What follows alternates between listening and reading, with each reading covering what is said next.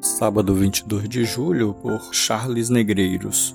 Não alimente esse fogo. Sem lenha, a fogueira se apaga, sem o caluniador, morre a contenda. Provérbios 26, verso 20. Algumas situações da vida parecem seguir uma lei tão racional quanto as dos fenômenos da natureza. Faça uma fogueira, coloque mais lenha e ela se mantém. Deixe de colocar lenha e ela se apaga porque, óbvio, o seu alimento foi retirado e o fogo não tem como se manter. A receita da contenda é semelhante. Observe a contenda, a discussão, o queixume, duas ou mais pessoas divergindo.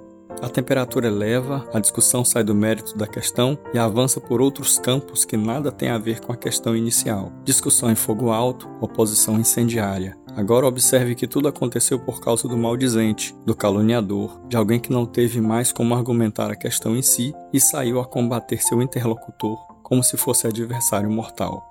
Tire a lenha, o fogo apaga. Afaste o caluniador, a contenda cessa. As nossas relações interpessoais precisam ser marcadas pela ética do Evangelho, pelo exemplo de Cristo. Que sejam outros os incendiários, os filhos de Deus são os bombeiros. Que sejam outros os maldizentes, porque quem serve a Deus quer ser resposta de Deus e solução de Deus para as contendas da vida.